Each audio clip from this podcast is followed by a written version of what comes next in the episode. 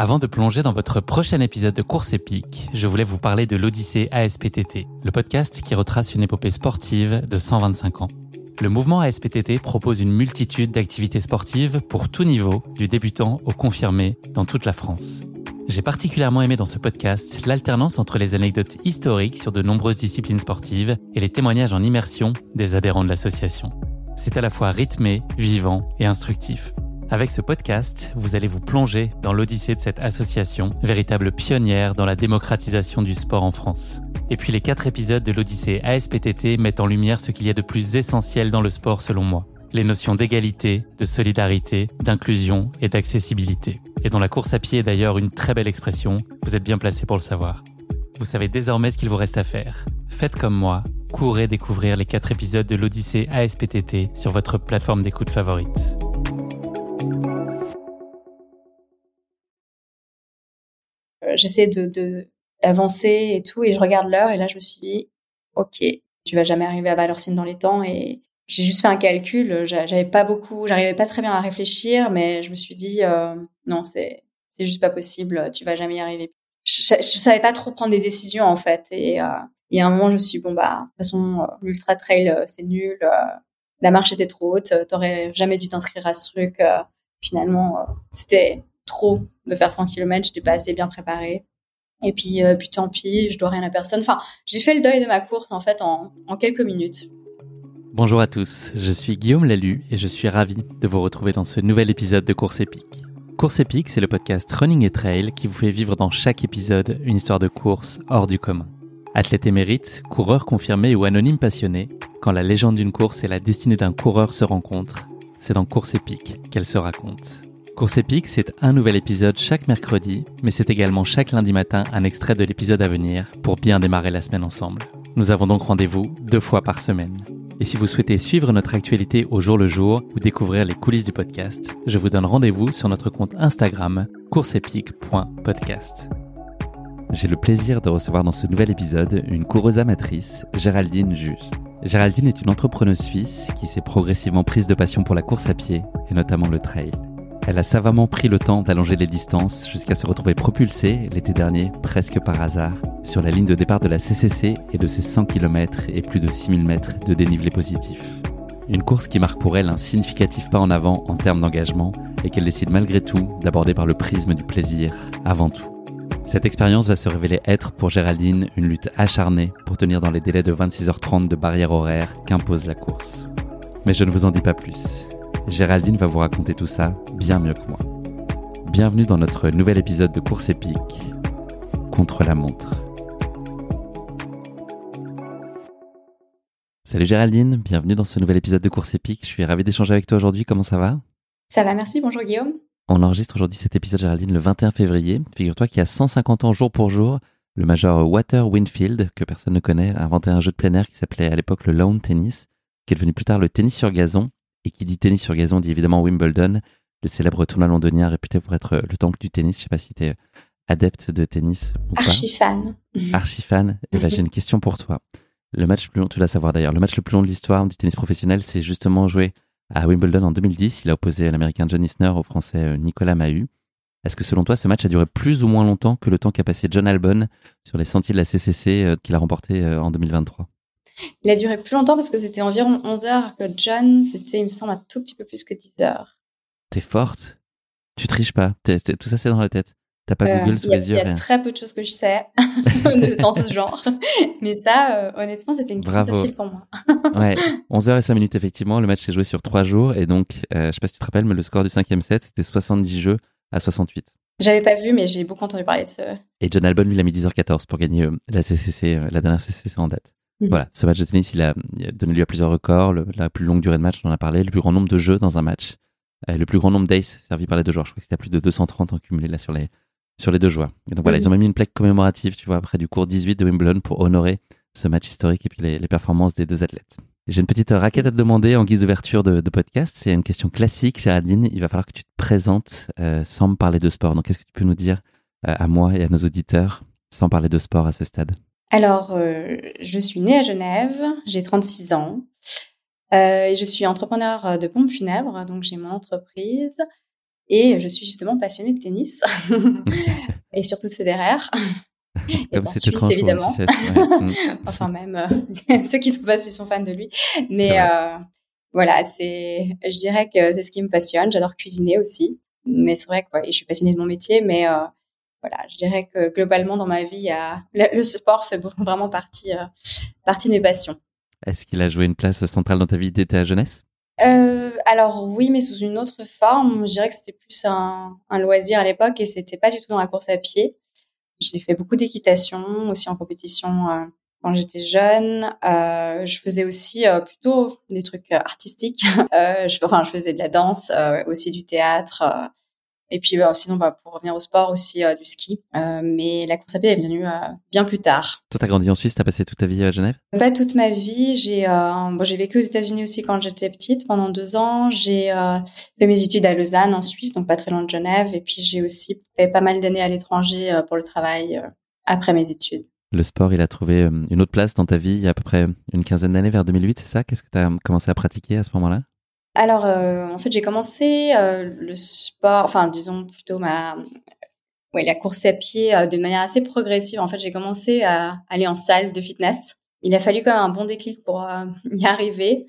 Souvent, le déclic, c'est vouloir être en forme, mais j'ai mis un moment à m'y mettre. Après, en fait, une saison à la montagne, je m'étais dit, bah, j'ai envie de garder cette forme. Et j'avais payé pendant deux ans avant une salle de fitness dans le vide. J'y allais vraiment jamais, mais après cette saison, je me suis dit, tiens, en fait, on va y aller régulièrement parce que j'avais envie de, de, maintenir cette forme. Et ça a vraiment commencé en salle euh, de fitness. Je faisais pas vraiment de la musculation, je faisais surtout du tapis euh, du tapis en marchant rapidement avec un petit peu dénivelé comme ça et puis euh, je courais un petit peu à la fin. Ça me permettait de donner un rythme parce que j'étais pas forcément capable de, faire ça autrement. Et puis euh, petit à petit, mais vraiment fin des années plus tard, je crois que c'était en 2014 la première fois, euh, une amie m'a dit bah tiens on va on va courir dehors, arrête ta salle et tu me suis. Et là je lui ai dit ok, mais j'étais incapable d'aller sans elle. En fait, il fallait vraiment que qu'elle m'accompagne et puis on faisait 4 5 kilomètres pas plus.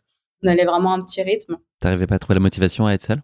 Non, oui, pas la discipline surtout. En fait, pour moi, bah, le tapis me, me donnait le rythme et puis bah voilà, ça, me permettait vraiment. Enfin, ça m'obligeait en fait à, aller à une certaine vitesse, mais par contre dehors, bah, il y avait forcément euh, aucune obligation de continuer à courir. Je m'arrêtais en fait. Enfin, si j'y allais seule, c'était vraiment, je courais un kilomètre, après je marchais un autre kilomètre. J'avais vraiment pas plus de discipline que ça en fait. Donc, euh, ça m'aidait vraiment d'être en salle. Qu'est-ce qui t'a donné ensuite euh, envie de poursuivre là après cette première expérience avec ton ami Qu'est-ce qui a fait qu'au fil du tout, tu te l'as approprié? Ben voilà, on y allait petit à petit, puis et puis en fait après, euh, elle m'a obligée à m'inscrire à, ma première course. C'était euh, décembre 2015, euh, une course à Genève très populaire où il y a 45 000 participants. Ça s'appelle la course d'escalade d'ailleurs. Je te conseille de, de, venir la couvrir un jour. Quand tu dis forcer, c'est que tu n'avais aucune envie d'aller mettre en ça Si, non, non, non, non. En fait, elle m'a, elle m'a vraiment proposé de le, de le faire et j'étais, j'étais vraiment très, très motivée euh, à la suivre, mais, mais disons que l'élan venait d'elle. Ce serait jamais venu de ma part. C'est une course, euh, tout le monde, euh, tout le monde y avait déjà participé un jour dans sa vie, à part moi, qui l'ai fait pour la première fois à 28 ans. Et, et c'est vrai que c'était un peu une course.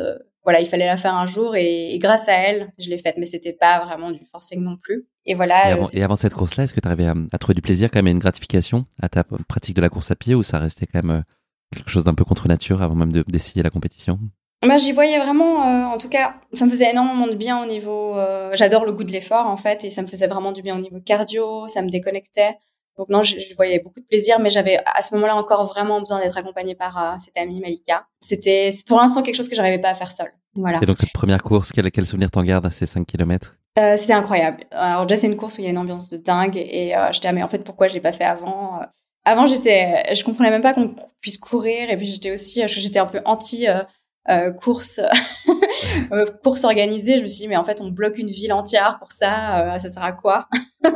Et là là je comprenais en fait enfin pourquoi les gens prenaient autant de plaisir à participer à une course porter un dessert il y avait vraiment ce côté dépassement de soi l'ambiance ouais ça m'a apporté vraiment de la joie et je me suis dit bah tiens clairement c'est pas du tout la dernière que je vais faire. Et puis en fait quelques mois plus tard je me suis dit bah tiens je vais participer à mon premier 10 km donc on faisait un peu les choses vraiment de manière graduelle. graduelle ouais. voilà et, euh, et puis justement, cette amie devait faire ses 10 kills avec moi et puis euh, je sais pas quelques jours avant, ah j'ai oublié, j'ai quelque chose ce week-end-là.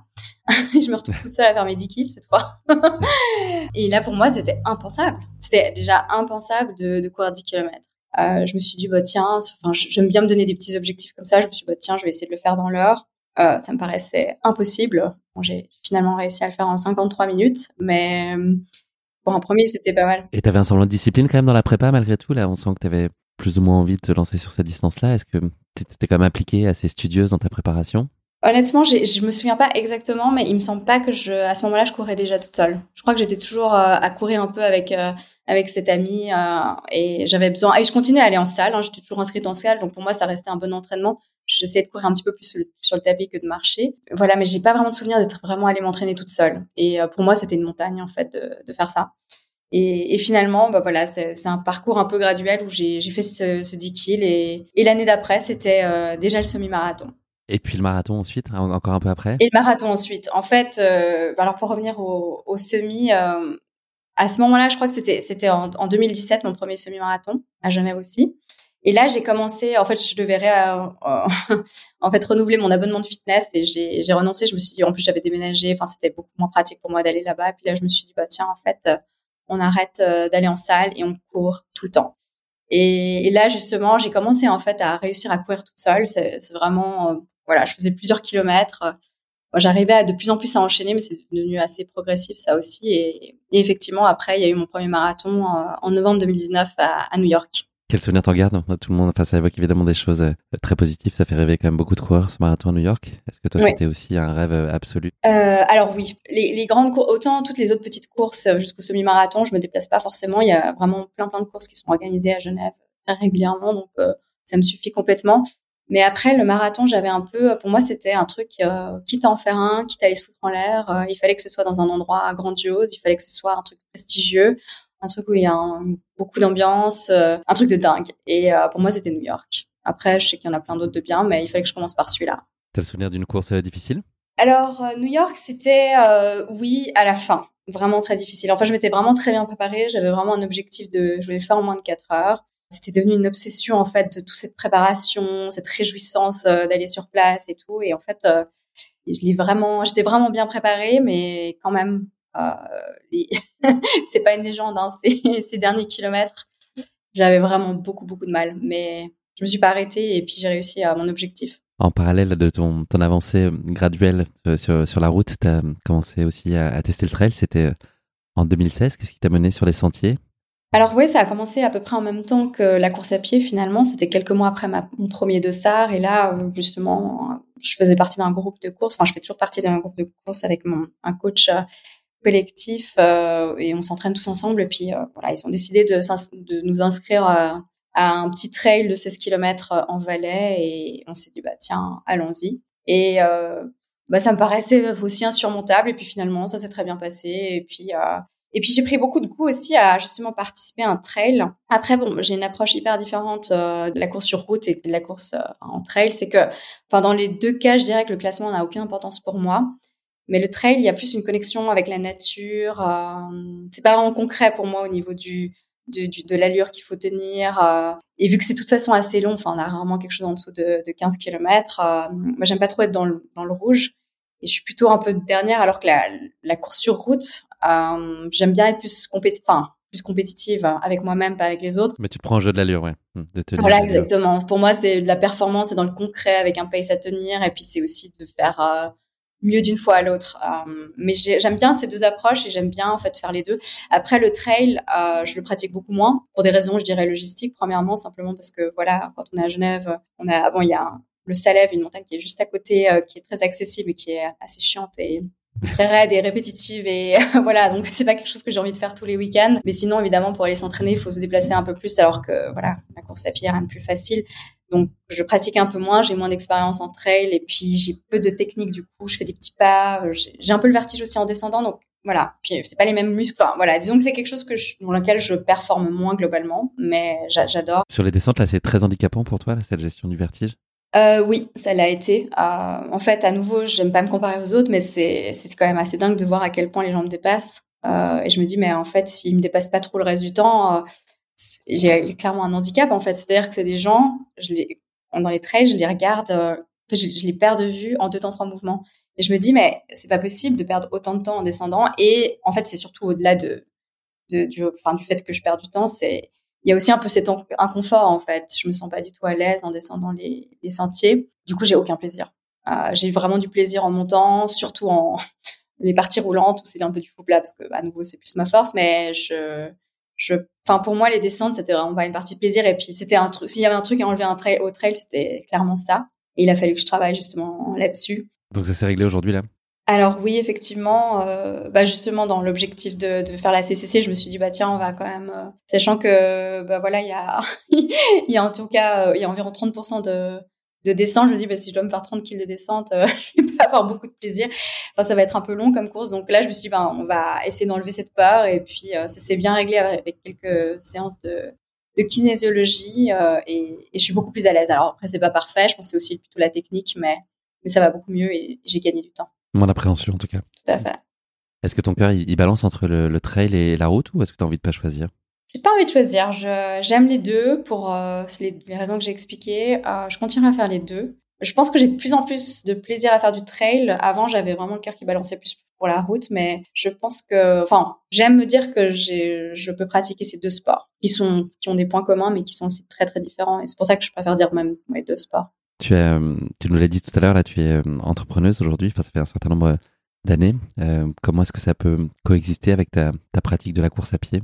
Quelle place tu arrives à accorder à ta pratique? Mais ça m'apporte beaucoup dans ma vie d'entrepreneur parce que voilà dans les deux cas c'est des épreuves d'endurance à part entière. il faut savoir tenir sur la durée et voilà dans ma vie d'entrepreneur en fait y a pas y a pas on n'a pas de cadre on n'a personne pour nous booster et il faut en fait trouver la force pour aller euh, jusqu'au bout des choses. Et c'est une force que j'arrive à trouver euh, je pense grâce à la course à pied. Ça m'a vraiment aidé à forger mon, mon mental et à me discipliner justement. Est-ce que l'inverse est vrai aussi? Est-ce que ton ton activité d'entrepreneur t'aide? Exactement. Oui, c'est vraiment, c'est vice versa. Euh, et je pense que ça m'a vraiment forgé dans ma vie d'entrepreneur, mais dans ma vie de coureuse à pied aussi. Et puis, je dois dire aussi que la course à pied m'aide aussi dans mon métier de pas que d'entrepreneur mais le métier de pompe funèbre euh, en soi. Parce que c'est vrai que ben, voilà je vois des situations quand même qui sont très tristes avec notamment des, jeunes personnes qui, décèdent. Et pour moi c'est un peu un sanctuaire j'ai terminé une journée je peux avoir vécu des choses très très lourdes. Et la course à pied m'aide en fait à me enfin c'est un peu comme un, un refuge. Et en même temps ça me donne envie de profiter de la vie euh, c'est comme en fait un peu un, hommage à la vie euh, de courir et ça me permet de me sentir vraiment vivante et ça apporte énormément aussi euh, dans cet aspect de mon métier plus particulièrement. Je rebondis là sur ton métier. Est-ce que c'est possible de complètement évacuer la, dimension émotionnelle? J'imagine que l'exercice, enfin, le but du jeu, c'est de, de s'en prémunir autant que possible pour se préserver. Est-ce que c'est faisable en toutes circonstances? Ou est-ce que tu es nécessairement impacté par les situations auxquelles tu es confronté? J'essaie de mettre de la distance. Euh, J'y arrive bien. Après, c'est vrai que des fois, on rentre chez soi et c'est vraiment très lourd et c'est pour ça que ça m'aide de courir. Mais voilà, et je me mets aussi un peu dans une bulle. Euh, c'est une mission en fait, mais mais c'est pas toujours facile. Tu vas courir à quel moment? Est-ce que c'est le justement en fin de journée pour euh, décompresser de la journée passée ou est-ce que c'est pour te mettre euh, te lever du bon pied le matin? Les deux. Oui, je fais un peu les deux et le week-end en pleine journée, mais j'aime bien en fait. Je suis peut-être plus performante, plus efficace le matin. J'aime bien commencer ma journée comme ça, mais selon la journée que j'ai passée, j'aime bien aussi je préfère y aller le soir. Ça dépend. Merci beaucoup pour cette introduction. Géraldine, on va passer à notre rubrique du questionnaire de Proust. J'ai trois questions à te poser. Donc, euh, à toi d'y répondre euh, comme tu veux, indifféremment dans la sphère perso, privée, sportive, professionnelle. Enfin voilà, comme tu l'entends. Première de ces trois questions, le talent que tu aimerais le plus avoir? Le revers de Federer. non, si je devais refaire ma vie, j'aurais bien voulu euh, focuser un peu sur le tennis. Enfin, je joue très rarement et, et c'est vrai qu'en soi, je j'aimerais vraiment être euh, être enfin j'aurais peut-être bien voulu avoir une carrière de tennis euh, de joueuse de tennis professionnelle et d'avoir euh, du talent là-dedans chose que j'ai pas forcément. T'as pratiqué Après, beaucoup tu, tu, disais que tu avais pratiqué quand tu étais jeune mais jamais en compétition ou à des niveaux euh, qui permettaient d'entrevoir des, des, espoirs. Effectivement c'était c'était vraiment tellement rarement que qu'il n'y a jamais eu possibilité d'entrevoir quoi que ce soit. Et donc tu avais un coup droit meilleur que ton revers visiblement. Oui vraiment. Deuxième question pour toi Géraldine. Le moment qui a changé ta vie pour toujours alors, je dirais, le décès de mon père m'a donné l'idée de me lancer dans le funéraire, ce qui a été un tournant professionnel et entrepreneurial euh, qui m'a justement apporté le mental et la discipline qu'il me faut dans ma pratique de course à pied et vice-versa. Et comment tu, tu expliques ça, si on peut élaborer peut-être là-dessus? Tu trouvais pas justement des choses que, dont tu aurais besoin, toi, à ce moment-là, dans la gestion du décès de ton papa et tu voulais apporter ça? Oui, mais en fait, ça m'a donné euh, une idée d'un service finalement un petit peu différent et d'apporter quelque chose qui m'a justement manqué. Et, c'est comme ça que j'ai décidé de me lancer là-dedans. Ça fait combien de temps là que tu as ta société? Huit ans. Dernière question pour toi. Ta plus grande aspiration en ce qui concerne ta vie personnelle À quoi tu rêves? C'est d'être euh, libre. Voilà, je suis quelqu'un de très indépendante. Je n'ai pas d'enfant, je n'en veux pas. Je j'ai choisi aussi la voie entrepreneuriale. Alors, il n'y a pas du tout toutes les libertés qu'on peut imaginer, hein, et je pense que tu connais bien le sujet. euh, mais voilà, il y a quand même aussi forcément une indépendance professionnelle, euh, et je crois que c'est vraiment une vie euh, que j'ai que j'ai choisie et que et à laquelle j'aspire. C'est un combat difficile? C'est pas simple tous les jours. c'est pas simple tous les jours de voilà à nouveau comme, comme je disais il n'y a pas forcément de cadre et il faut en fait finalement faire son chemin soi-même t'as jamais pensé à t'associer? Alors on est deux maintenant euh, mais j'ai commencé seule donc euh, effectivement euh, pas simple Merci beaucoup Géraldine. Je présentais désormais ta course épique, donc la CCC. Je vais en planter brièvement le décor. La CCC compte 100 km et 6156 mètres de D+, et parcourt trois pays, l'Italie, la Suisse et la France. Le départ est donné depuis Courmayeur en Italie. Les premiers kilomètres conduisent rapidement, à plus de 2500 mètres d'altitude, jusqu'à un exceptionnel panorama face au Mont Blanc et aux Grandes Jorasses. Le passage au Grand Col marque l'entrée de la course en Suisse, où les coureurs goûteront à l'accueil réputé des bénévoles de la Foulie, de Champais et de Trian. Déjà en France, mais si proche de la Suisse, les coureurs peuvent profiter un instant de l'authenticité et du charme de Valorcine avant de découvrir au terme d'une dernière et impitoyable montée, tu vas nous en parler, le vallon des Chaiseries avec sa vue somptueuse sur le massif du Mont Blanc. Il est alors enfin le temps de rejoindre l'arche d'arrivée en plein cœur de Chamonix. Les premiers concurrents, on en a parlé tout à l'heure, notamment de John Album, arriveront un peu plus de 10 heures, tandis que 26h30 d'efforts attendent les derniers finishers de la course. Sur l'édition 2023, qui nous intéresse euh, aujourd'hui et dont le départ a été donné le 1er septembre dernier, 2227 coureurs s'étaient donné rendez-vous à tes côtés sur la de départ sous une météo très clémente. Et seuls 1650 d'entre eux sont venus au terme de la course, soit un taux d'abandon de 26%. les trois quarts euh, sont arrivés à bon port. Géraldine, tu connais le podcast, tu sais qu'après la description de la course, c'est le moment de la question qui pique. Est-ce que tu voulais rajouter des choses sur la CCC Est-ce que j'ai oublié des choses qui te paraissent euh, importantes? Oh, Je crois que c'était très détaillé. la question qui pique, c'est le moment. Alors, je suis un peu à court d'acronymes sur la CCC, c'est une course que j'ai déjà traitée un certain nombre de fois, mais j'ai quand même trouvé euh, le Club des croqueurs de chocolat. Voilà, c'est une association qui, qui existe, donc euh, j'ai pris un petit raccourci sur la Suisse, le chocolat, voilà, ça m'a paru potentiellement adapté euh, à notre échange aujourd'hui. Donc, on va traiter euh, de ce sujet. Est-ce que tu pourrais me dire quelle est la particularité du chocolat qui fait qu'ils font parfaitement dans la bouche? En tout cas, plutôt bien dans la bouche. Oh mon Dieu. Alors, facile, j'avoue. La question du tennis était plus facile. Hein. Elle était beaucoup plus facile. j'avoue que c'est impossible. mais c'est intéressant. Moi, je, vais, je, vais, te livrer la réponse. Je trouve ça intéressant. Est-ce que tu veux tenter quelque chose ou pas? Je pense que c'est le cacao qu'ils font. Enfin, c'est euh, euh, ouais, en quelque sorte ça, effectivement, parce que le chocolat, c'est le seul aliment qui fond à environ 34 degrés. Voilà, juste en dessous de la température corporelle humaine, ce qui explique pourquoi ils font si bien dans la bouche. Ah, intéressant. Intéressant. J'aime pas le chocolat. c'est vrai Non. T'as le droit de rester en Suisse C'est pour ça que, oui.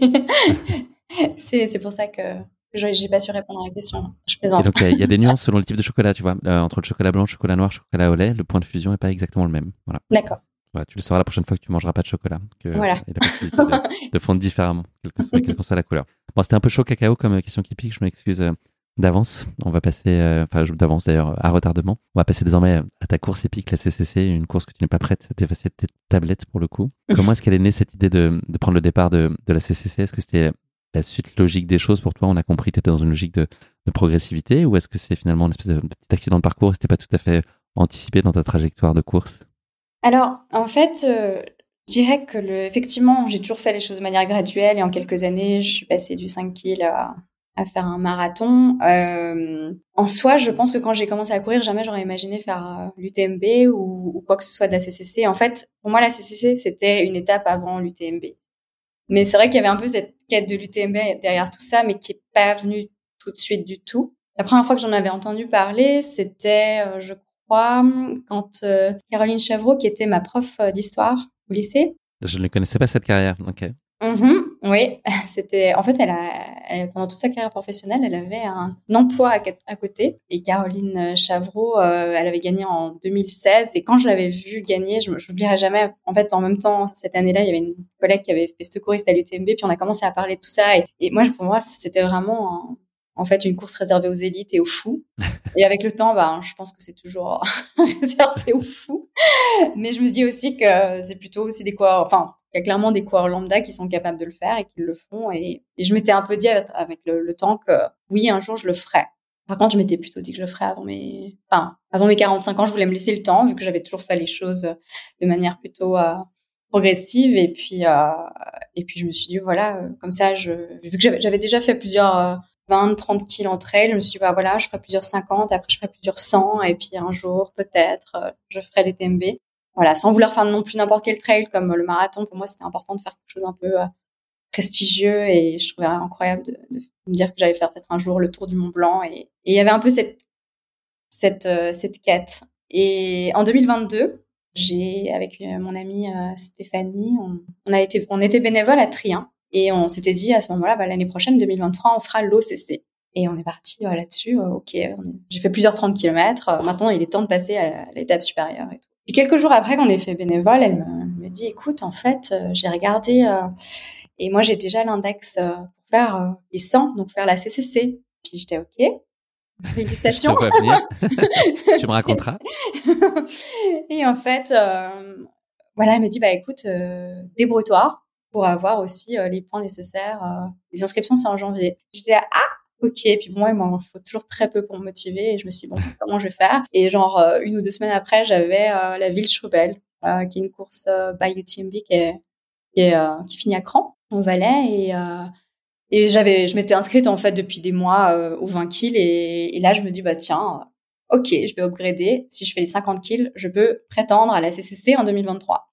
Et en fait voilà, je me suis dit j'y vais. Je n'étais pas, pas préparée. Hein. du coup j'étais plutôt préparée pour un 20 kills. Et une semaine après, euh, je prenais le départ. Je me suis dit, bon, bah, à la guerre comme à la guerre. En plus, je me suis pointée toute seule à cette course euh, qui était à l'autre bout de la Suisse. Enfin, c'est assez rare que, que j'aille seule à une course. Et, et là, je me suis dit, bon, voilà, j'avais vraiment cette motivation d'avoir les points avec elle et je me suis dit, bah, voilà, j'ai envie de rejoindre Steph dans cette aventure. Euh, même si en soi, finalement, on respectait pas tout à fait mon truc de faire graduellement les choses, euh, je me suis dit, allez. Et tu as fini la course, tu as eu les points. J'ai fini la course. Et j'ai fini la course, euh, je me suis dit, voilà, ça s'est très bien passé, honnêtement. J'étais, j'aurais pu vraiment continuer beaucoup plus, enfin, faire beaucoup plus de kilomètres. Alors, j'étais vraiment dernière, hein.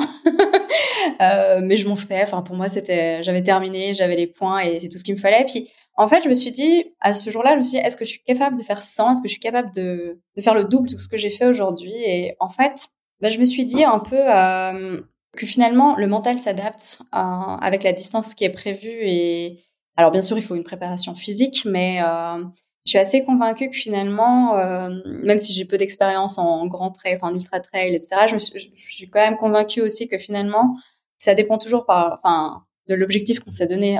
si par exemple demain tu me dis euh, tu fais 10 km, je vais faire 10, je vais pas en faire 20, même pas 11, parce qu'en fait c'est ce qui est prévu ce jour-là et ton cerveau il s'est complètement préparé à, faire la distance qui a été prévue et, je me suis dit bah oui, je pense que les 100 je peux les faire. Je me suis dit ça.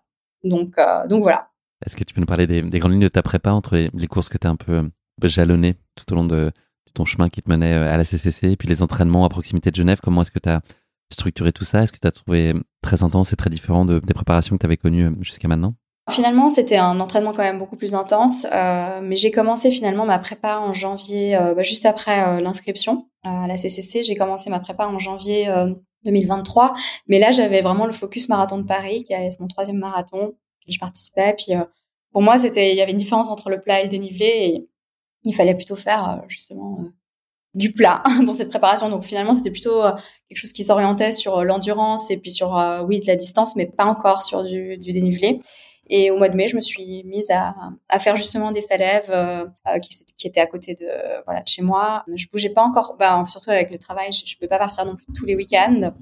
Donc, je me suis inscrite à pas mal de courses. Je me suis dit, bah, ma préparation, ça va être participer à ces courses et aller un petit peu à droite à gauche si possible. J'ai participé à la Maxi Race justement avec Steph, avec qui s'inscrivait à la CCC, on a, on a fait le relais, euh, le tour du lac à Dancy, euh, incroyable. On a aussi fait euh, le, le, marathon de Verbier, les 42 kills, où il y avait un bon dénivelé. Donc voilà, il y a eu plusieurs courses comme ça auxquelles j'ai participé pour être prête et, et voilà, mais j'étais pas non plus. Enfin, je remarquais en fait dans cette préparation que même si j'étais confiante pour faire ces 100 kills, il y avait un peu ce côté où bah, je progressais pas. Vraiment pas. Alors peut-être que je m'étais prise trop tard et je pense qu'avec du recul, j'aurais dû commencer à, faire du dénivelé plus tôt que, vous voyez, même pendant la préparation du marathon de Paris. Ça, tu mesurais comment cette idée de non-progression? C'était sur, sur des allures, sur un ressenti plus impalpable? Hum, Alors en fait, j'ai fait le Salève une dizaine de fois et à chaque fois, la montée, elle était exactement au même euh, chrono. Donc euh, je me suis dit, bah voilà, entre le premier et le dernier, il y a eu zéro, euh, enfin le, le il y a eu zéro progrès au niveau du temps. Et puis toutes les courses auxquelles j'ai participé, euh, alors à nouveau le classement m'intéresse peu, mais j'aimais bien juste voir où j'en étais à peu près. Et franchement, j'étais toujours vraiment très très très à la fin du du, du classement. Et c'est là que je me suis dit bah voilà, je suis très très limite au niveau du temps et c'est vrai qu'à Verbier, quand je voyais l'allure que j'ai tenue, alors même si c'était un trail très technique, je me suis dit waouh, ça va être, ça va être un peu chaud quand même. C'était, même si je me vois, j'étais capable de faire ces, 100 km, je me voyais bien les finir, mais je me suis dit ouais, il y a quand même un délai imparti et j'étais pas tout à fait sûre de, de y arriver. T'arrives à être discipliné comme ça là sur des, des phases de prépa? Oui, très. Ouais, ouais, je, je me, je suivais pas vraiment un plan. Une séance? Non. Mm. Tu gérais toi-même ta préparation? Oui, j'avais, bah, je continuais mes entraînements avec mon coach. Euh, collectif euh, avec euh, la petite équipe, mais c'était à nouveau plutôt sur du de la course sur route. Et quand euh, quand j'allais faire mon petit dénivelé, je faisais un j'avais un peu trouvé des petits programmes à droite à gauche sur internet, mais je faisais un peu ressenti. Puis pour moi, mes piliers, c'était vraiment de faire de participer à ces courses avec Steph. Et puis on a aussi fait la reco du parcours qui a été aussi un élément clé dans la préparation. cinq semaines avant la CCC, on, on s'est fait en une journée, enfin sur un jour, on a fait Courmayeur jusqu'à Trien qui était 70, euh, pardon, 70 en France kilomètres. Qu'est-ce que tu as eu comme ressenti là, justement, à, explorer ce, parcours-là? Qu'est-ce que tu t'es dit? Tu as trouvé ça plus difficile que ce que tu imaginais euh, ou, ça t'a rassuré au contraire?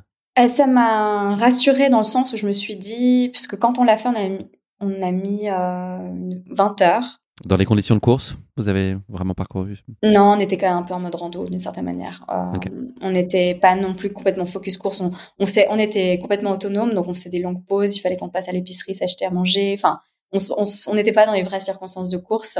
On a eu des conditions effroyables. Il a plu tout le long. Euh, il y avait vraiment, enfin, il y avait des orages dans la forêt. C'était assez flippant. Mais ça m'a rassurée dans le sens où j'ai, je me suis rendu compte que le parcours était assez roulant et je me suis qu'il y avait plein d'endroits où je pouvais un peu avancer. J'étais contente de découvrir le truc, mais j'étais quand même, euh, et puis aussi assez encouragée du fait que finalement on avait réussi à faire ça en 20 heures et pour respecter le bar la barrière horaire, il aurait fallu le faire en 18 ou 19 heures. Donc on n'était pas très très loin pour se dire qu'on était en mode un peu rando. Euh, par contre, ce qui ce qui m'a un peu découragée, c'était, enfin, voilà, c'était quand même me dire, waouh, c'est un sacré paquet. Je, il y avait un côté un peu, j'étais un peu sceptique. Je me suis dit, est-ce que j'ai d'ailleurs envie de refaire ce truc? Il y avait des parties que j'avais envie de revoir. Trop tard. c'était quoi ton, ton objectif sur la course si on devait le réduire à vraiment euh, une intention? De terminer. C'était pas abandonné. Enfin, en tout cas, je savais que si la course ne devait pas être terminée, ce serait pas à cause de moi, ce serait plus à, à cause du fait que je serais pas arrivée dans les temps euh, le délai accordé, mais, mais je savais que j'allais pas abandonner de mon plein gré, sauf pépin physique, évidemment, ça, on sait jamais ce qui peut arriver. Mais mon objectif ultime, c'était de, de, le terminer dans les temps, ouais. Qu'est-ce que tu t'attends à vivre avec cette course? Qu'est-ce que tu espères d'elle? De finalement euh, voir ces paysages euh, dans des bonnes conditions euh, météo parce que c'est vrai que j'avais pas vu ça sous le à son meilleur jour et puis c'était vraiment dire de profiter en fait de faire en fait c'était mon, premier ultra et pour moi j'avais envie de de voir ce que c'était que d'enchaîner un effort aussi long, euh, voir ce que mon corps, mon, comment mon corps et mon mental allaient réagir. Et puis il y avait aussi un peu ce côté de voilà déconnexion avec la nature, mais chose que j'ai forcément, enfin que j'ai déjà vécu dans d'autres trails plus courts, mais que qu'elle est, est forcément différente dans un trail aussi long. Il y a cette idée de plaisir aussi qui est toujours sous-jacente dans ton approche. On en a peut-être pas parlé, mais c'est vrai que tu T'aimes aussi prendre le temps, profiter, faire, faire des photos. Enfin, tu voilà, t'es pas une course contre la montre, donc vraiment de, prendre chaque instant et t'amuser, quelle que soit la difficulté, quoi. Exactement. Enfin, moi, les trails, à nouveau, c'est vraiment une approche euh, de, de, de, profiter pleinement des paysages, euh, de voilà, prendre des photos, etc., de m'arrêter et, enfin un peu comme une rando en plus. On va dire, et, c'est vrai que c'est comme ça, c'est comme ça que je l'approchais en tout cas. Si on te croise là sur une course, t'es du genre pipelette sur les sentiers? T'entends euh, facilement la discussion? Oui, assez. Euh, bah c'est génial parce que sur cette CCC j'ai parlé avec pas mal de personnes, euh, des inconnus qui deviennent finalement un peu des amis euh, dans quelques instants et, j'aime bien parler. Après il y a des petits moments, pas forcément des moments dans le dur, mais où j'ai besoin d'être un peu toute seule euh, dans ma petite bulle et puis voilà, je préfère aussi être un peu plus silencieuse, mais j'ai tendance à, à, à parler, oui.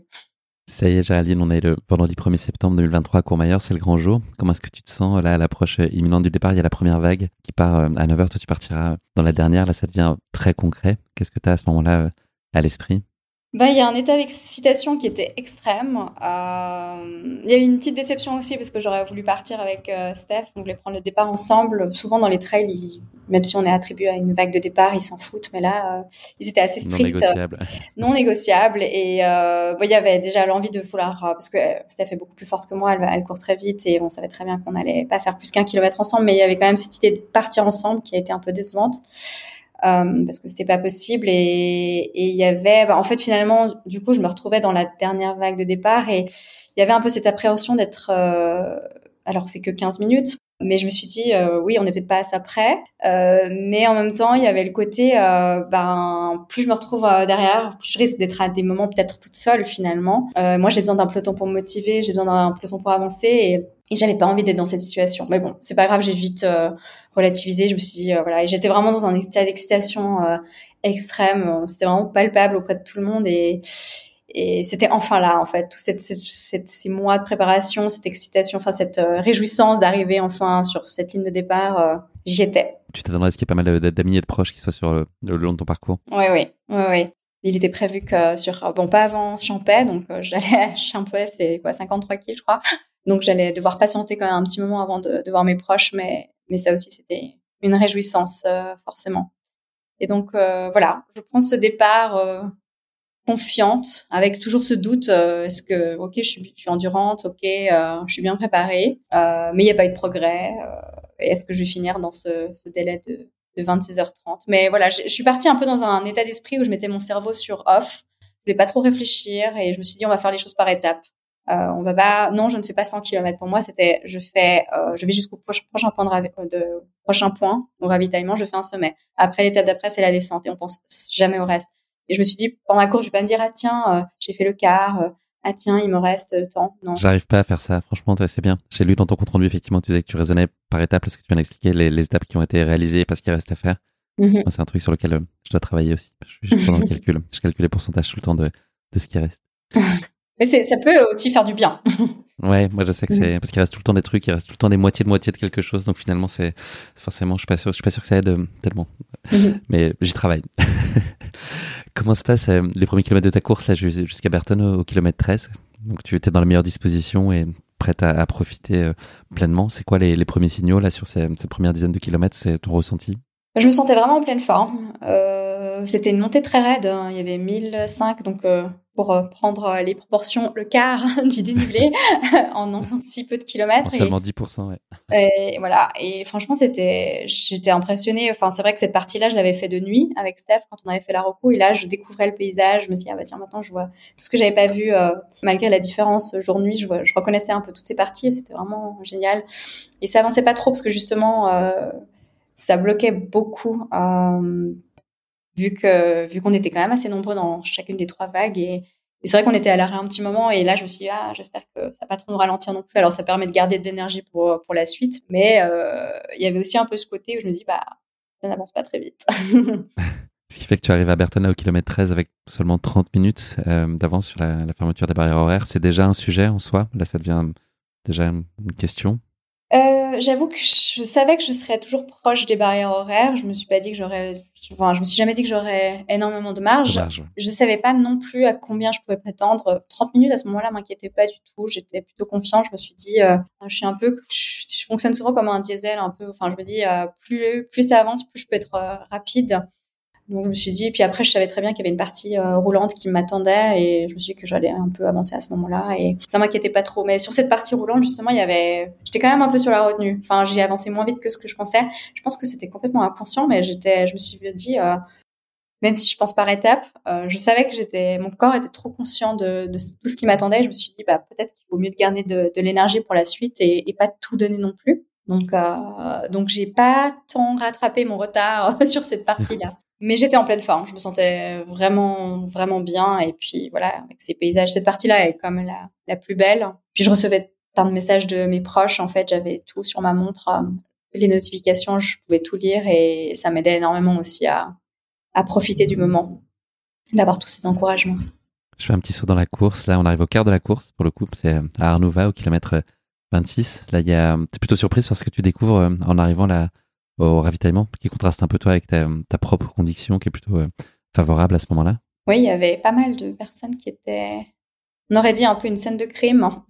il y avait pas mal de gens qui étaient atterrés. J'ai vu qu'il y en, je crois qu'il y avait environ de 60 personnes qui avaient abandonné à ce moment-là, et c'est vrai que ça m'a, ça m'a surprise, euh, sans jugement, hein, euh, mais qu'il y ait autant de personnes à, au kilomètre 26. Euh.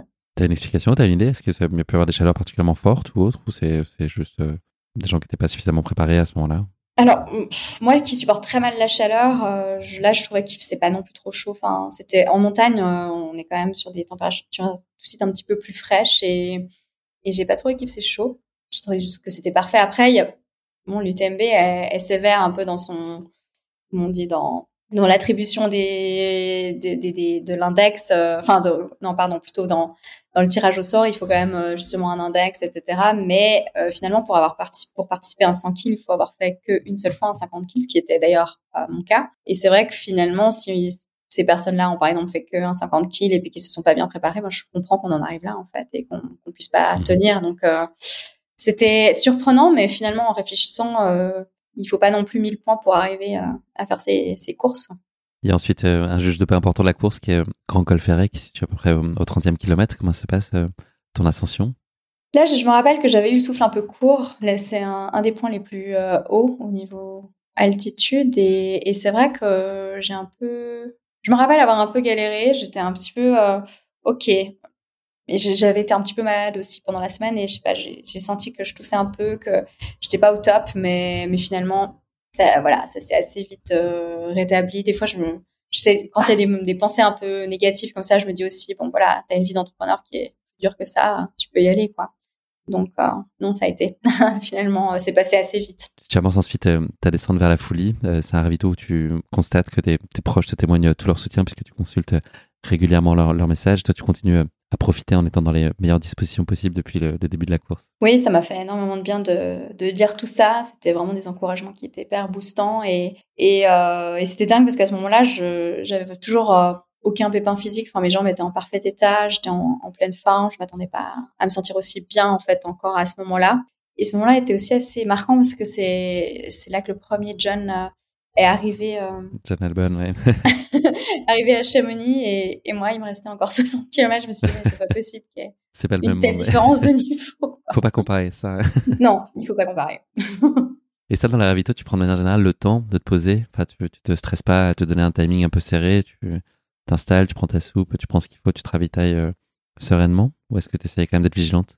Je crois qu'à la folie, j'avais de nouveau un peu plus de marge que dans les autres, dans les précédents euh, ravitaux. Là, je me rappelle que je m'étais assise et que j'avais pris un peu de temps justement à répondre aux messages, à écrire. Mais j'évitais de perdre trop de temps non plus parce que je me suis autant, enfin, là où je peux gagner du temps, il faut, faut mieux le prendre. Et, et au ravito, bah, ça en fait partie quand on regarde euh, Mathieu Blanchard et tout ça qui, qui passe une minute au ravito. Je me dis, bah, c'est peut-être assez stratégique après tout. Euh, mais je prends par contre le temps quand même de manger, de me ravitailler euh, et de, de me reposer un minimum. Les 10 km, ça va être euh, ton terrain de jeu, puisque les 10 km suivants, ils sont, euh, ils sont en faux, plat, donc ce qui est un terrain qui était plutôt euh, favorable. Tu dépasses ainsi la mi-course et les 50 km avant de partir à la la montée qui te mène au ravito de Champais, qui va marquer le temps des retrouvailles chaleureuses. Là, pour le coup, tu as les tiens qui t'attendent. Oui, euh, bah, il y a hum, mon amie Zaline euh, qui, euh, qui allait gérer mon assistance et c'était donc le premier point avec assistance. Et il y avait aussi ma mère et, et son copain qui m'attendaient depuis des heures parce que en fait je crois que l'application n'était pas très précise et ils avaient plutôt estimé un temps voilà je crois autour des 19 heures. Finalement je suis arrivée là-bas je crois que c'était 23 heures quelque chose comme ça. Donc voilà les pauvres mais, c'était vraiment en fait cette montée justement avant Champège j'avais un souvenir aussi euh, vraiment horrible. J'avais un souvenir que c'était hyper long et finalement ça passait très très vite et, je pense que c'était le fait de ce qui était vraiment ce qui m'a énormément aidé pendant cette course c'était justement de savoir que j'avais des proches à, certains points qui allaient m'attendre et puis ça motivait en fait à, à y arriver puis à, à les rejoindre le plus vite possible Là, la barrière horaire, tu la maintiens à distance, euh, toujours dans les mêmes sphères? Oui, il n'y avait pas. on était de nouveau. Enfin, quand je suis repartie, je crois que c'était genre 20-30 minutes avant la... avant la fermeture. Donc, on, était de nouveau très serré. Mais j'avais. Voilà, j'étais pas du tout encore inquiète et j'étais pas encore fatiguée. Donc je me suis Ça change pas ta gestion de course? Non, non tant que, tant que j'étais dans cette forme-là, je me disais à ce moment-là je pouvais encore euh, clairement y arriver. Et puis. Et j'avais pas envie de repartir, en fait, à ce moment-là, parce que bah, j'étais avec, euh, avec mes proches et, et je, je, me suis dit, bah, je préfère. Je, voilà, si j'étais pas aussi serrée, je pense que je serais restée plus longtemps avec eux. Comment tu gères là globalement la nutrition sur la course? T'as pas de contrariété particulière? Euh, alors, je devais vraiment me forcer à manger. Euh, normalement, pendant les trails, j'ai toujours euh, faim tout le temps. J'ai toujours envie de manger. C'est toujours un plaisir de, de, prendre une barre de céréales ou des tucs ou des trucs comme ça. Là, non. Alors, j'avais fait ce que je fais à chaque marathon, c'est-à-dire que je, je, prends des pendant trois jours avant, je prends des compléments alimentaires, enfin du malto, est en fait une base de glucides pour justement avoir une réserve supplémentaire. Et j'ai entendu McDo, mais t'as dit Malto, hein, c'est ça? Euh, Malto, oui, pardon. et, euh, et en fait, bah, le, disons que ça prend pas mal de place. Et en général, quand je prends ça avant les marathons, c'est, j'ai jamais trop trop faim. Et là, ça s'est vraiment ressenti pendant le trail, c'est que chaque ravito, euh, oui, je savais que, et puis même en dehors des ravitaux, toutes les heures, il fallait que je, j'avais ma montre qui sonnait, qui me rappelait qu'il fallait que je prenne soit un gel, enfin une compote, soit une barre de céréales. Et et ça passait, enfin, mais c'était pas non plus hyper confortable. Et à Champais, enfin après Champais justement, je, quand je suis repartie, je, venais de manger. J'avais pris aussi, j'avais bu un Red Bull pour me, me, réveiller un petit peu. Et puis en fait, euh, c'était un peu coincé, quoi. C'était pas très très agréable. Ça donne pas tant que ça les ailes. Non, non.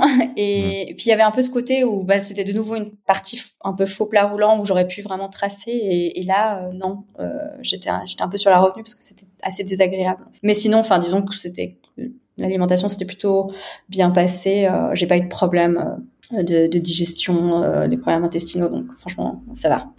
tu reprends ensuite euh, ta route avec une ascension maîtrisée jusqu'à la Giette au kilomètre 65, puis te voilà en route vers le ravito de Trian au kilomètre 72, qui est, je crois, ta distance maximale de, de l'époque. Comment est-ce que se passe ce passage? Mais là, j'étais complètement en, en transe. Euh, c'était la nuit et parce que voilà, la, la nuit était tombée depuis un petit moment et d'ailleurs ce lac de Champagne, je sais pas, dans ma tête, j'allais le voir de jour et, et en fait, il faisait nuit et j'étais ah mais je suis vraiment naïve d'avoir imaginé que j'allais voir de jour, mais c'était un moment avec toute cette cette montée justement euh, de la jet. J'étais vraiment dans l'ambiance de nuit de, de l'ultra et complètement connectée à, à, la nature et j'étais comme une pile en fait. J'arrivais pas à tenir en place. J'avais l'impression d'aller vite même si c'était pas le cas et, et je, je, me sentais hyper puissante. Je me suis dit bah tiens je, je pourrais faire l'UTMB l'année prochaine quoi. Je me suis dit euh, y a rien qui peut m'arrêter euh, je vais jamais être fatiguée euh, j'ai une énergie débordante euh, qui est iné inépuisable et là, la course prend une autre tournure avec la montée des Tsep ensuite, euh, qui est vers le kilomètre 75. Qu'est-ce qui se passe? Oui, bah, en fait, je suis arrivée à, avant ça à Trien. Il y avait mon cousin et, et, sa copine et aussi Isa, mon assistante, qui m'attendaient. Et, et, en fait, à Trien, c'est le passage en fait où, où j'avais fait bénévole euh, déjà en 2022, mais aussi euh, deux jours avant euh, avec Steph. Euh, cette année-là et il y avait toute l'équipe de bénévoles qui, qui m'attendait et quand ils m'ont vu ils ont m'ont demandé quelle musique je, je voulais qu'il passe et j'ai dit Spice Girls j'ai commencé à danser. J'étais encore comme une pile et là, il y a eu le gros coup de barre une fois que je suis repartie. Euh, il devait arriver. Je me suis dit, ah, c'est à cause de, fait que j'ai dansé deux minutes. Non, je crois pas. Je pense que c'est juste que il y avait eu euh, 70 km dans les pattes. Et effectivement, j'avais jamais dépassé cette distance. Et, et là, c'est marrant parce que cette partie-là, cette montée euh, des Tsep, je l'avais faite euh, le lendemain de la Rocco, juste comme ça, jusqu'à Valorcine. Et, et elle m'avait paru hyper simple. Et là, c'était d'une raideur horrible et, et, je me suis retrouvée en fait euh, avec un coup de barre, euh, un coup de barre monumental.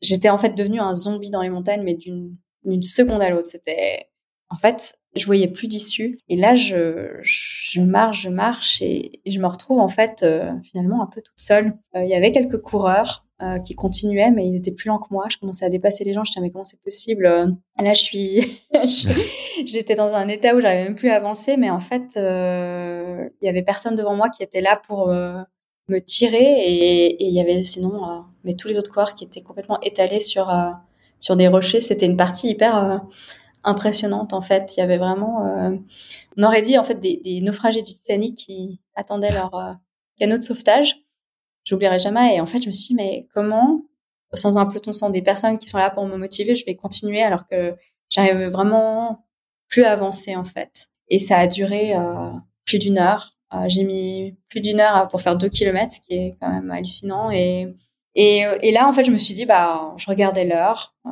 à ce moment-là, Steph, elle était en train de finir sa course elle voulait le faire en moins de 20 heures et je savais qu'elle y était parce que je recevais aussi de ses messages à elle et, et je me suis dit, waouh, enfin, j'étais tellement J'étais vraiment impressionnée. J'étais, j'étais en admiration totale, mais en même temps tellement découragée. Je me suis dit, ah, elle, elle a fini, et moi, il me reste. Euh, je voulais pas penser à ce qui me restait, mais à ce moment-là, j'y ai un peu pensé. Je me dit, mais c'est pas, c'est pas possible. Et, et, en fait, voilà, je, j'essaie de, de, d'avancer et tout. Et je regarde l'heure et là, je me suis dit, OK, tu vas jamais arriver à Valorcine dans les temps. Et j'ai juste fait un calcul. J'avais pas beaucoup, j'arrivais pas très bien à réfléchir, mais je me suis dit, euh, non, c'est, c'est juste pas possible. Tu vas jamais y arriver. Puis j'hésitais à m'asseoir, à faire une sieste comme les autres, mais je me suis dit, euh, j'ai pas non plus envie de perdre de temps. Euh, je, savais pas trop prendre des décisions en fait. Et, euh, et à un moment, je me suis dit, bon bah, tant pis, euh, je vais jamais y arriver. de toute façon, l'ultra trail, c'est nul la marche était trop haute, t'aurais jamais dû t'inscrire à ce truc. Euh, finalement, euh, c'était trop de faire 100 km, j'étais pas assez bien préparée. Et puis, euh, puis tant pis, je dois rien à personne. Enfin, j'ai fait le deuil de ma course en fait en, en quelques minutes. Je me suis dit tant pis. Puis en fait, je me réjouissais. Je me suis dit bah tiens, je vais non, je vais pas m'asseoir. je vais quand même aller jusqu'à Valorcine et comme ça, je serai plutôt au lit. donc j'avais un peu cet objectif de quand même y aller, sans jamais penser arriver dans les temps, mais je voulais quand même y aller pour pour euh, dormir le plus vite possible en fait. C'était quoi les symptômes là, de ta fatigue? C'est le corps qui suit plus. Euh, c'était vraiment le fait de plus réussir à, avancer. Euh, pas de douleur, mais un manque d'énergie? Non, aucune douleur. Toujours pas de douleur, mais un manque d'énergie totale et en fait être un comme un voilà un zombie qui, qui n'avance plus et puis qui ouais c'était c'était mon, mon esprit voulait, mon corps voulait pas. Il y avait rien à faire et j'avais envie de dormir. C'était c'était violent et j'avais un peu eu ça à la reco mais à la reco, il n'y avait pas de barrière horaire qui me stressait derrière. Donc euh, voilà, et, là, je me suis dit, bon, bah, c'est mort. Je vais pas y arriver. Qu'est-ce qui a fait que la situation euh, s'est pas tout à fait réalisée euh, comme tu l'imaginais à ce moment-là? Ben, finalement, je, ne sais pas, je, je suis arrivée aussi au sommet. Je pense que ça a aidé en fait d'arrêter de, monter. Et j'ai un moment, je me suis rappelé d'un truc que, j'avais entendu dans un podcast où on m'avait dit le, le regret définitif, la souffrance ou la fatigue est, est temporaire et je sais pas, d'un coup, euh, c'est comme si finalement la fatigue est, est partie d'un coup. Ça a du bon les podcasts, je te comprends. Oui, exactement. c'est très utile. Euh, j'ai repris de la vitesse en fait et j'ai fait ma descente. C'est passé assez lentement, mais je me souviens que j'étais de nouveau euh, comme comme neuve finalement. Et je suis arrivée à, à Valorcine. Euh, voilà, je, en fait, je suis repartie de Valorcine après avoir vu Steph. donc Steph avait fini sa course et sur son retour sur Triumph, parce qu'elle a un chalet là-bas, elle s'est arrêtée avec son mari pour me saluer, me faire une surprise et, et elle m'a dit, euh, enfin, je lui ai fait promettre que j'allais aussi moi le chercher et, et je suis repartie de Valorcine. J'ai même pas eu le temps de manger. Isa, elle, euh, elle m'a, juste tendu un, un t-shirt, enfin un t-shirt qu'elle m'avait préparé et un t-shirt surprise comme ça. Puis voilà, je l'ai, je l'ai mis et je suis repartie à 7 heures alors que ça fermait à 7h15. Donc là, j'avais jamais été aussi short. C'était vraiment, il y avait 15 minutes de, de marge. Et j'ai pas eu le temps de manger, je suis repartie avec mon sandwich dans les mains. Enfin, une catastrophe, mais j'étais de nouveau complètement relancée et, en pleine forme. Et devant toi, donc 20 km et 5 heures pour arriver à aller parcourir pour être dans les temps. Oui, exactement. Comment se passe euh, ensuite, si on avance un peu dans le temps, ta dernière ascension de la course jusqu'à la Flégère au kilomètre 93 bah Là, il y a de nouveau une euh, énorme vague de fatigue qui est, qui est revenue. C'était cette fois encore plus violent en fait. Euh, bah, je pense que là, c'est aussi, on sait que c'est la dernière montée. Alors, il y a un côté un peu, bon, voilà, on est vraiment très, très proche du but. Mais n'importe quelle dernière montée est, est affreuse, en fait. Et, et là, j'avais, c'était même plus une fatigue d'avoir envie de dormir, c'était une fatigue d'avoir envie de mourir. J'avais, j'avais envie de me flinguer, quoi, vraiment. et c'était, euh...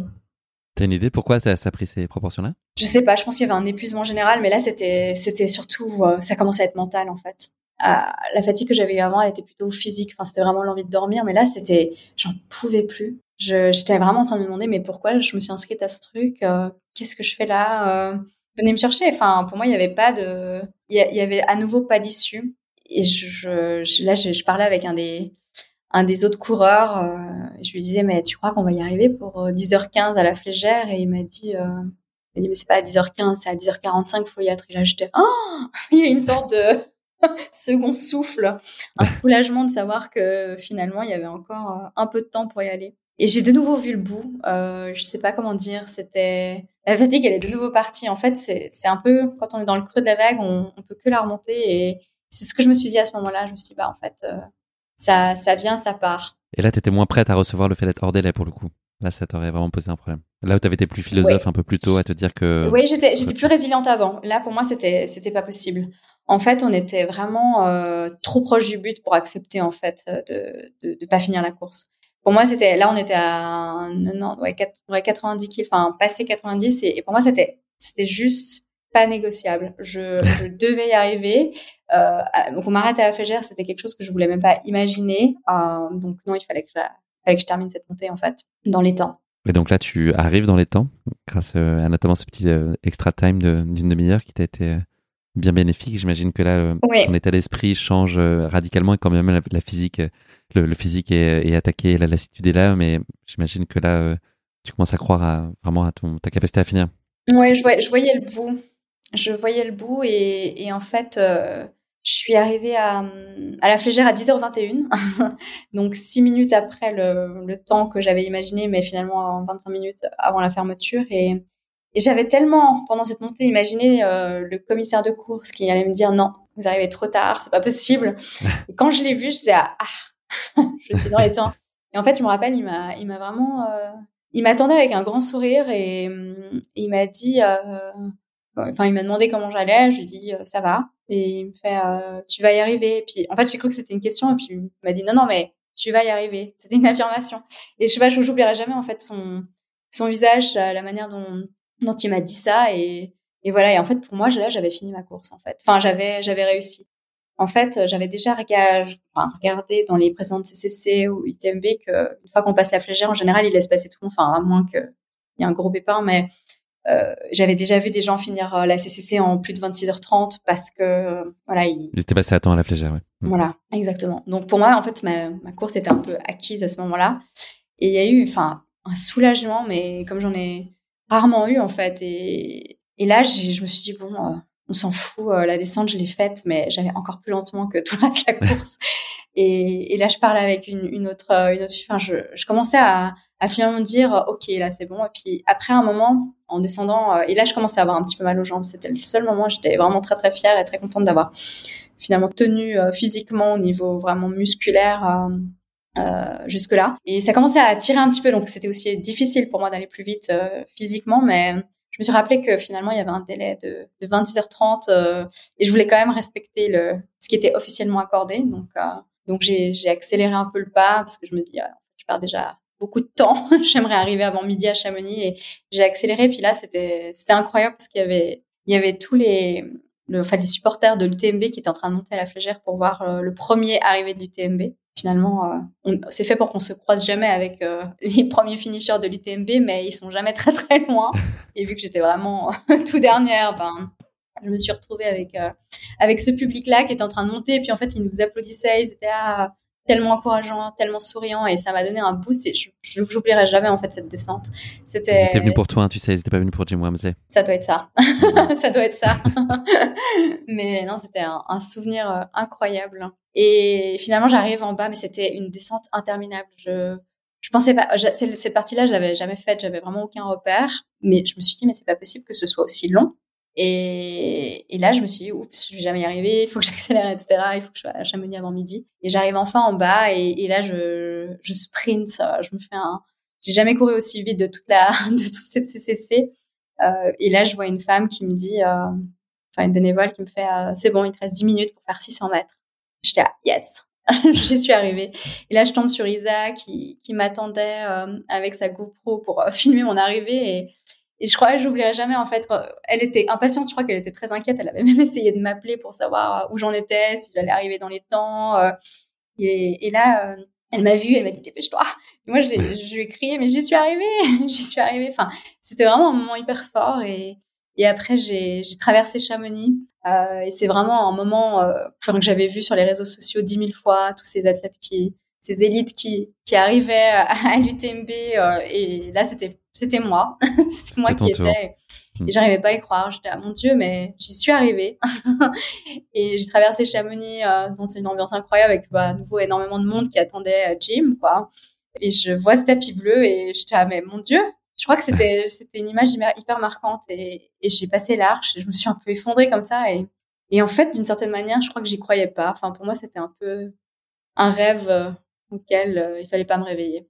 Tu boucles donc euh, ces 100 km et 6156 mètres de D+, en 26 h 24 minutes et 21 secondes. Donc tu es à moins de 6 minutes de la barrière horaire officielle. Donc tu as parfaitement géré finalement tout ça C'était limite. Hein. c'était limite, mais c'était finement ciselé. On l'a dit, c'est John Albon qui l'emportait en 10h14 et Yingville Caspersen chez les femmes en 11h51. beaucoup d'émotions à l'arrivée, tu vas nous le dire. Qu'est-ce qui explique selon toi que tu as réussi à mener à bien cette Comment tu pourrais argumenter sur le fait que ça s'est bien passé finalement ce, saut sur un, format qui était complètement inconnu pour toi?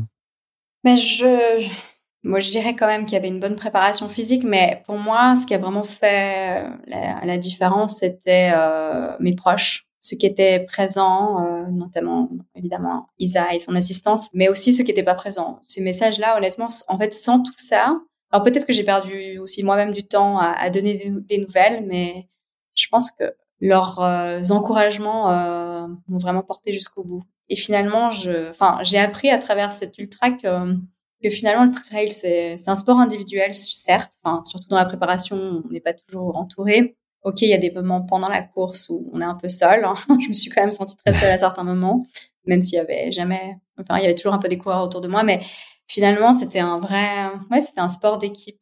Et en fait, je crois que ça a été un élément clé de, de pour finir cette course. Qu'est-ce que tu changerais de ta CCC Est-ce que tu changerais quelque chose? Non, je changerais rien du tout. En fait, je pense que justement, ça a été euh, particulièrement savoureux de réussir euh, dans ces conditions-là, en fait. Je pense que, alors, peut-être que j'aurais moins rigolé si euh, on m'avait arrêté à la flégère. Euh, c'est même sûr et certain que pour moi, ça aurait été impossible de pas terminer cette, cette course et j'aurais été hyper frustrée. Mais là, de l'avoir réussi de cette manière-là, je pense que ça a rendu l'accomplissement encore, encore plus savoureux. Et si c'était à refaire, je le referais exactement de la même manière. A posteriori, là, qu'est-ce qui t'a paru le plus difficile sur la course? Bah, ces nuits, je pense que c'était c'était vraiment ouais. En fait, c'était des vagues de fatigue et je pense que c'est à considérer pour les prochaines fois de me dire qu'en fait c'est passager, mais à ce moment-là, c'est on a on a du mal à voir le bout. On n'a pas l'impression qu'on peut s'en sortir, mais en fait, euh, apparemment oui. Alors peut-être qu'une troisième vague de fatigue, peut-être que dans la troisième, j'aurais pas forcément réussi à en sortir, mais mais ça m'a quand même montré que que oui. Mais c'est ce que j'ai retenu qui était le plus difficile, oui. Cette course, elle t'a pris quoi sur toi? Qu'est-ce que tu en tires là aujourd'hui comme enseignement, comme bénéfice? Euh, bah, Je dirais, je suis quelqu'un d'assez persévérant et ça l'a montré euh, d'une autre manière, mais je dirais que ce que ça m'a appris, c'est qu'en fait, il y a toujours une lumière au bout du tunnel, comme dans la vie. Et, en fait, euh, des fois, on a l'impression, dans ma vie d'entrepreneur aussi, hein, j'aime bien faire des liens entre les deux, mais il y a toujours des, solutions. Et puis finalement, l'important, c'est, même pas que le résultat, mais c'est, le chemin aussi, le chemin parcouru pour y arriver. Une image que tu retiens de ta CCC Il y en avait qu'une. Mmh, la ligne d'arrivée.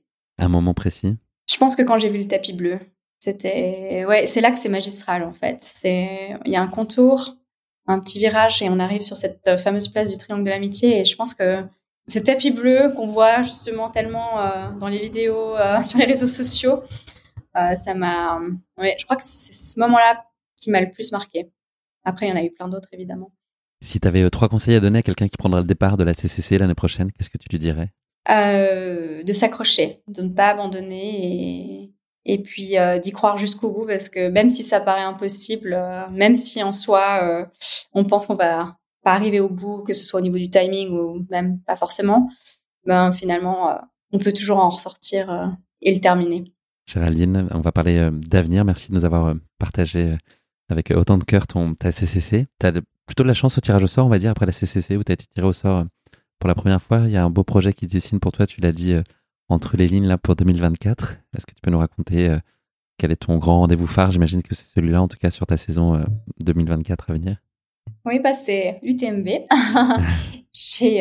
bah, c'est aussi quelque chose qui m'a, je pense, aussi accroché pendant cette course, c'est que je me disais, mais en fait, si tu la finis pas, cette CCC, tu n'auras pas l'index pour l'UTMB, tu pourras pas t'inscrire en fait. Et, et je pense que c'était un élément aussi qui m'a permis de, de, de, tenir et qui m'a vraiment motivée. Et voilà, j'ai effectivement, je vais y participer, euh, je vais participer à l'UTMB cette année et avec grande réjouissance, euh, forcément aussi un peu d'appréhension en étant un peu sceptique justement en train de me dire bah est-ce que je j'étais aussi proche du barrière horaire, est-ce que ce sera de nouveau le cas Je suis pas tout à fait sûre de vouloir euh, retenter un tel suspense sur une course aussi longue.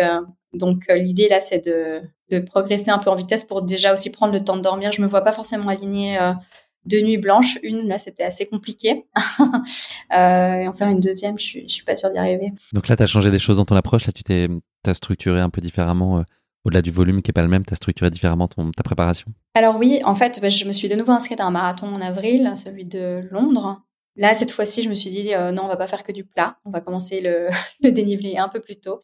Et j'ai aussi pris les choses en main. Je me suis pris un coach privé pour euh, faire un programme euh, qui va me suivre et tout. Et on a commencé début janvier, donc je fais déjà du dénivelé. J'aimerais qu'il me donne des astuces pour progresser en vitesse. j'ai aussi une blessure cet hiver qui m'a obligée d'aller voir un, un ostéo et qui m'a dit en fait, tu sais quoi, ton problème de blessure, ça peut être aussi une j'ai pas été blessée pendant la CCC, mais vraiment après, il m'a dit, mais ça peut être réglé euh, en étant un peu plus euh, souple et accessoirement, euh, peut-être qu'en étant plus souple, tu iras plus vite en trail parce qu'en fait, je fais des tout petits pas, donc ça m'aiderait à faire des pas un peu plus grands. Ça aussi, j'espère que ça donnera quelque chose, mais en tout cas, j'ai vraiment hâte de cette deuxième expérience en ultra. Une belle perspective. Géraldine, c'est la dernière question de ce podcast. C'est euh, le moment du motto de la fin. Est-ce que tu aurais une devise à partager euh, avec nos auditeurs, une phrase euh, particulièrement symbolique et forte pour toi? Alors oui, pour moi, c'est, enfin, si je peux le faire, tout le monde peut le faire. C'est quelque chose que je me dis souvent. Et en fait, il n'y a aucune raison qu'une personne arrive à faire plus de choses qu'une autre personne. je pense que si on veut vraiment quelque chose, si on croit vraiment en quelque chose, on peut y arriver. Alors, ça demande du mental et, et de la discipline, justement, mais pour moi, c'est voilà. Euh, et je pense que ça peut aider, euh, ça peut aider dans la vie, mais aussi dans une voilà dans la vie sportive, euh, dans tous les domaines finalement. J'ai vraiment, enfin, c'est vraiment quelque chose que je me dis tout le temps et, et, j'y crois vraiment. Si je peux le faire, tout le monde peut le faire. Une belle note positive pour conclure ce podcast. Merci beaucoup, Charline. C'est malheureusement déjà la fin de cet épisode. Merci de nous avoir fait vivre avec toi bah, ta première expérience sur Ultra avec CCC, qui a été une belle illustration de ta pugnacité, ta détermination. On l'a bien senti qui a jamais oublié pour autant ton aspiration et ta capacité à, t'enthousiasmer, à prendre du plaisir aussi sur euh, voilà cette chance de pouvoir vivre euh, ce type de course.